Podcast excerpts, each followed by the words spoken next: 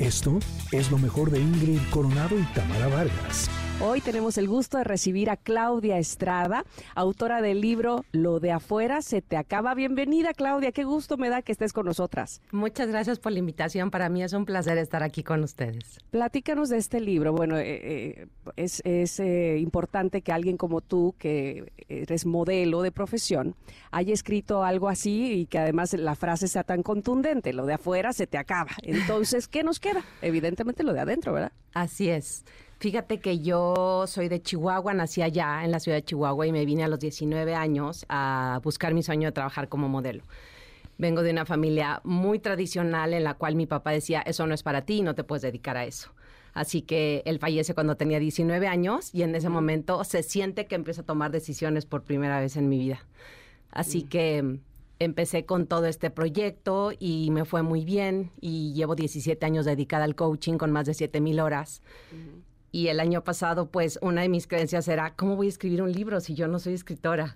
Y al final tuve un gran equipo que me ayudó a aterrizar todo este proceso que yo viví para transformarme y poder construir un mundo interno distinto. Era una persona que era muy dura conmigo.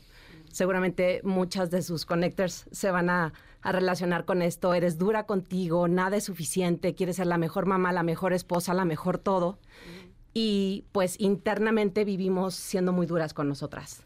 Entonces yo vivía muy enojada y cuando me decían, ¿estás enojada? Yo decía, soy de Chihuahua, en el norte hablamos golpeado. Esa era tu justificación. es que ni siquiera lo veía, era como un alcohólico que ni siquiera ve que tiene una enfermedad. Mm. Entonces, gracias a mi trabajo personal es que empecé a darme cuenta primero que estaba enojada y luego quererlo transformar. Mm. Y luego nace mi hijo Nicolás y cuando veo que me tiene miedo, me doy cuenta que estoy repitiendo el mismo patrón que tenía yo con mi papá, que le tenía miedo. Mm. Así que esa fue mi mayor motivación para transformarme, para decidir tener una vida diferente y no repetir los patrones. Hasta me vuelve a dar emoción. Sí, te este, escucho. Qué padre. Y pues bueno, cuando empecé a ver que sí se podía, y que sí lo lograba, dije, quiero ser coach. Mm. Quiero ayudar a la gente a transformarse y transformar su mundo interno y que vean que todas estas creencias que nos dijeron que todo este reconocimiento y todo esto que necesitas de afuera para estar bien, no viene de ahí. Que si te enfocas en lo interno, ahí es donde está la verdadera felicidad y qué bueno que logres la familia divina y los hijos divinos y una vida con dinero y una casa espectacular. Sin embargo, tu felicidad y tu mundo interno está separado de todo eso. Además me encanta porque ahora sí que te fuiste de un lado al otro, ¿no? Vivimos en una cultura en la que desgraciadamente hemos crecido con la idea, principalmente las mujeres, de que el físico, por ejemplo, es algo sumamente importante, ¿no? O sea, yo sí crecí con la idea de que si no me veía bonita nadie me iba a querer, así de fácil. Es que nos dicen que de ahí viene nuestro valor. Exacto, y entonces evidentemente eso me llevó a muchos años de estar luchando para poder encontrar, según yo, una imagen perfecta a la cual nunca llegué, evidentemente, ¿no? Porque finalmente eso es lo que sucede. Pero tú eh, que empezaste tu carrera como modelo es ahora sí que peor aún, ¿no? Más se, se fortalece la creencia que, Exacto. que mi valor y todo lo que logro viene de aquí afuera. Exacto. Y ahora que tengas este libro que se llama Lo de afuera se te acaba, que no se te ha acabado en lo absoluto, es hermoso. pero que eh, hayas cambiado y que hayas dedicado ahora tu carrera profesional durante todo este tiempo en descubrir cómo eh, uno va a encontrar la belleza en el espejo cuando encuentras la belleza dentro de ti. Mientras estés intentando eh, crearla por fuera, nunca llegas a ese punto de verte y decir, ahora sí, ya me veo como, como me gusta.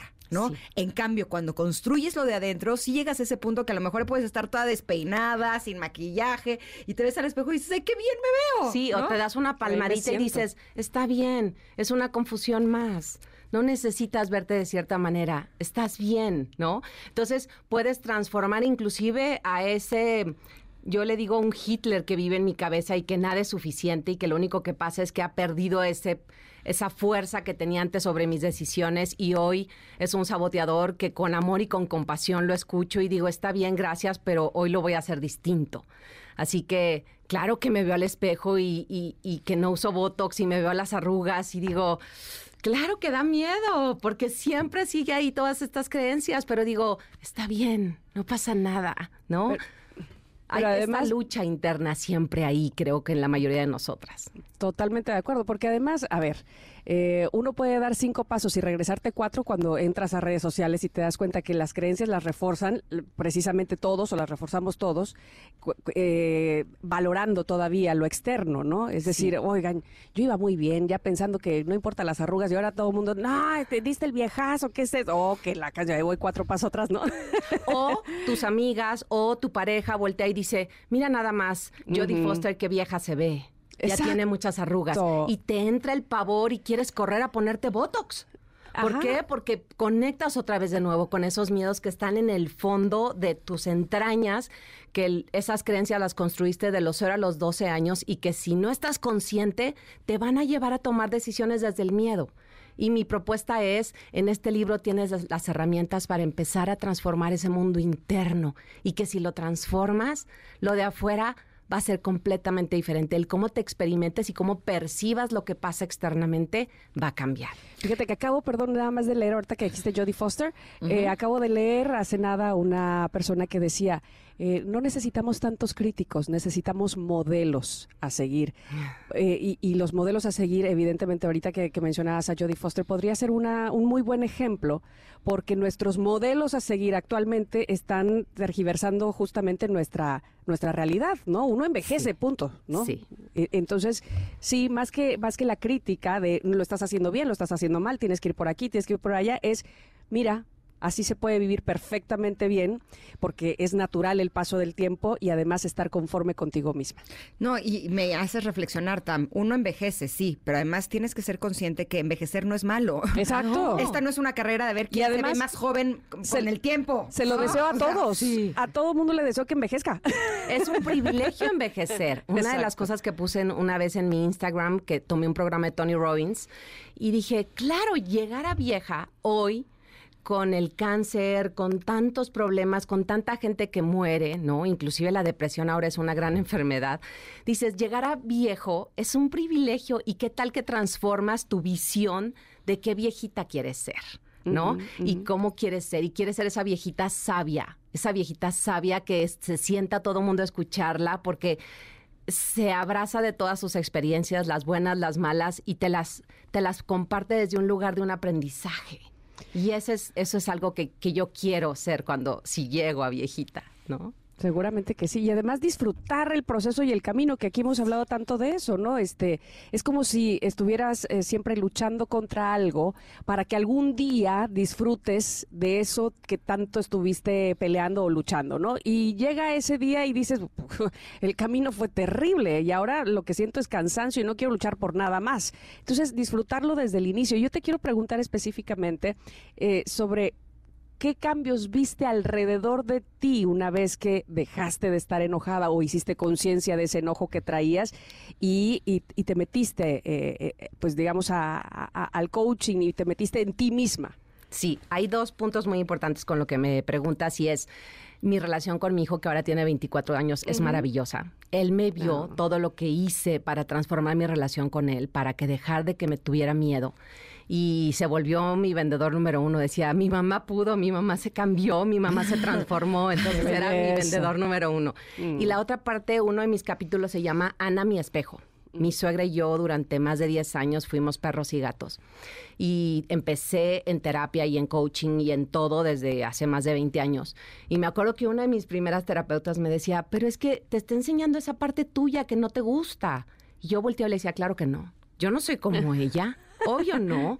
Y, lo que te choca, te checa esta gran eh, manera en la que lo decimos, ¿no? que además cuando lo escuchamos nos choca. Nos, choca. nos choca que nos digan eso. Entonces, cuando entiendes proyección, y gracias a uno de los tantos programas que tomé, de repente me cae ese 20, estoy ahí, y veo todo lo que escribí, veo controladora, manipuladora, tal, y digo, wow, soy yo son todas esas partes de mí que no me gustan. Mm. Y esa fue otra decisión por la que dije, no quiero ser este tipo de persona, así que voy a, invertir tiempo, dinero y esfuerzo para transformarme y sentirme orgullosa de mí. Porque cuando te sientes orgullosa de ti, todo ese entorno cambia, tus relaciones cambian, la manera en la que lidereas cambia, la manera en la que eres un líder en todas las áreas de tu vida cambia, porque tú te vuelves un líder. Tú no puedes tratar a la gente diferente de cómo tú te tratas. Entonces, si tú eres un líder que se exige, que nada es suficiente, que se castiga, así es como vas a tratar a todos. Por eso el dicho de cómo te ves, te tratan, creo que está un poco mal dicho, porque debería ser como te ves, te tratas. Es realmente como, como tú te estás viendo, es como tú te estás tratando y además estás permitiendo que te traten, ¿no? Sí, sí. Eh, pues bueno, eh, otra de las partes importantes para mí es darles herramientas para trabajar tus creencias. Todos tenemos creencias limitantes. Todos podemos ser una mejor versión de nosotros. Otro de los ejercicios tiene que ver con empezar a hacer un diario emocional y decir, a ver, ¿cómo esta creencia me limita? Se requiere ser valiente porque va a ser incómodo y nunca nos enseñaron a estar incómodos. Toda nuestra vida y muchas o la mayoría de nuestras decisiones están basadas en estar cómodos. Entonces, echarte un clavado a tus creencias y decir, ¿cómo esta creencia me limita? Y, y ver cómo este juicio tiene una creencia. Por ejemplo, a mí de niña mi papá nunca me dejaba salir de minifalda. Me acuerdo perfecto el día que bajé de minifalda, me dijo, así no sales, regrésate. Entonces, claro, yo veía a las mujeres con minifalda y yo decía, las, los Qué peores mal. juicios. Qué mal. Claro, porque yo tenía una regla. Claro. Eso está mal. Una niña de estas, de estas características no se viste así. ¿Cómo creen que eso me limitaba para Para ser modelo. Imagínate, no nada más para ser modelo para cualquier persona. Por Entonces, supuesto. vamos por la vida haciendo juicios en base a las reglas que tenemos, porque cuando tú cuando tú te echas un clavado dentro de ti y exploras esa creencia y le quitas el miedo, tu creencia se vuelve flexible. Y entonces, inclusive va a haber cosas en las que nunca estés de acuerdo, pero desde ahí va a ser la manera de conectar con la persona desde otro lugar. Imagínense, yo llevo 15 años sin comer carne. Ahora imagínate cada vez que viera a alguien comer carne, me enojara y empezara, claro. Es que esta persona no tiene la menor idea. No, es una ética integra, in- in- interna. Y cuando tú conectas con eso y le quitas el miedo, tú eres feliz con lo que tú sostienes. Esté la gente viéndote o no, además. Cuando estamos haciendo es- nuestro trabajo personal, empezamos a descubrir cosas de nosotros mismos o de nosotras mismas que son como una sorpresa, ¿no? Es como, ah, mira, mira lo que me ando encontrando por aquí. ¿No? Eh, a veces hemos estado eh, cumpliendo con ciertos roles que creemos que son incluso nuestra obligación y podemos llegar al punto del burnout porque queremos ser, sobre todo las mujeres, buenas en todo, ¿no? En todas las áreas.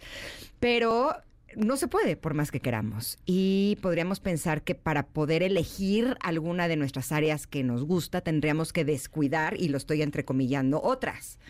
¿No? Hay momentos en donde eh, a lo mejor los hombres en nuestra cultura podrían sentir que si las mujeres trabajamos, estaríamos descuidando nuestra pareja o nuestra familia. Y no es necesariamente así. Yo creo que vivimos en, en una sociedad muy machista. Creo que esa es una de las primeras limitaciones. Entonces, muchos de los maridos sí te van a pedir que dejes de trabajar para que te dediques a los hijos, al hogar y que no los descuides, ¿no? A mí me vendieron la idea cuando yo tenía 24 años, estaba graduándome del Centro de Educación Artística de Televisa y, y me dijeron, ¿cómo vas a seguir en esta carrera? Y luego, este, pues vas a salir desnuda y tus hijos. Y fíjate que yo cuando estaba en la primaria, pues íbamos a la casa del amiguito del, de la que su mamá era actriz, porque pues queríamos ver si la veíamos como en las novelas. Y, y- y me, la, me la vendieron tan bien que la compré. Entonces decidí dejar mi carrera porque claro, soy de Chihuahua, de una familia tradicional donde te dicen casarte y los hijos es lo que sigue y, y ves a todas tus amigas ya casándote, casándose y con hijos y dices, me estoy quedando. Te empiezas a sentir la quedada, ¿no? Y son todas estas creencias que te van inculcando desde niña que no está mal, ojo, no estoy en contra de eso, al contrario, simplemente ¿Por qué tendrías que escoger una cosa sobre otra? ¿Por qué no podrías tener una pareja que te acepte, que te apoye, que sea lo suficientemente eh, con una solidez emocional y con una autoestima que diga, wow, este viejonón es mi mujer. Y qué bueno que hace todo esto porque me hace sentirme todavía con, con más amor y más admiración hacia ella.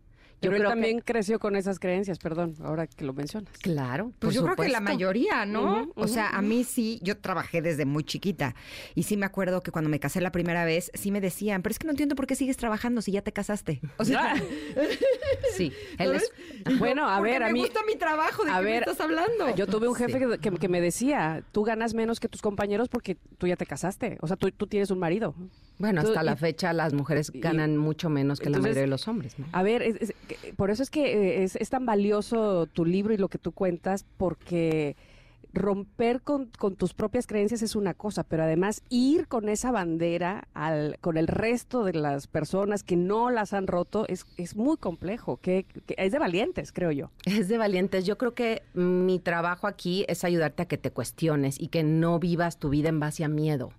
Yo no digo al contrario, soy pro familia, pro hijos, es, es algo súper valioso en nuestra vida que nos hace sentirnos muy orgullosas. Sin embargo, creo que el, el que yo, yo, yo a mí me encanta trabajar en mí, yo siempre invierto en mí, tengo coach, tengo terapeuta, siempre estoy en la búsqueda de más programas, me encanta Tony Robbins, es un gran mentor para mí.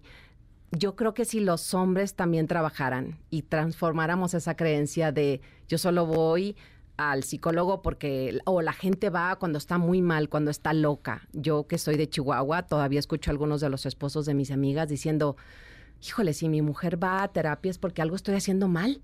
Mm. Entonces, imagínate con esa creencia, pues claro, no quiere que su mujer vaya a para que no hablen de él. Claro, porque, porque lo ven como un fracaso de ellos y claro que no es así. Por supuesto que no, tú siempre puedes estar mejor siempre traemos las heridas de la infancia que podemos ir trabajando. Yo le diría, algo estás haciendo bien, que tienes una esposa que quiere trabajar en sí misma. bien.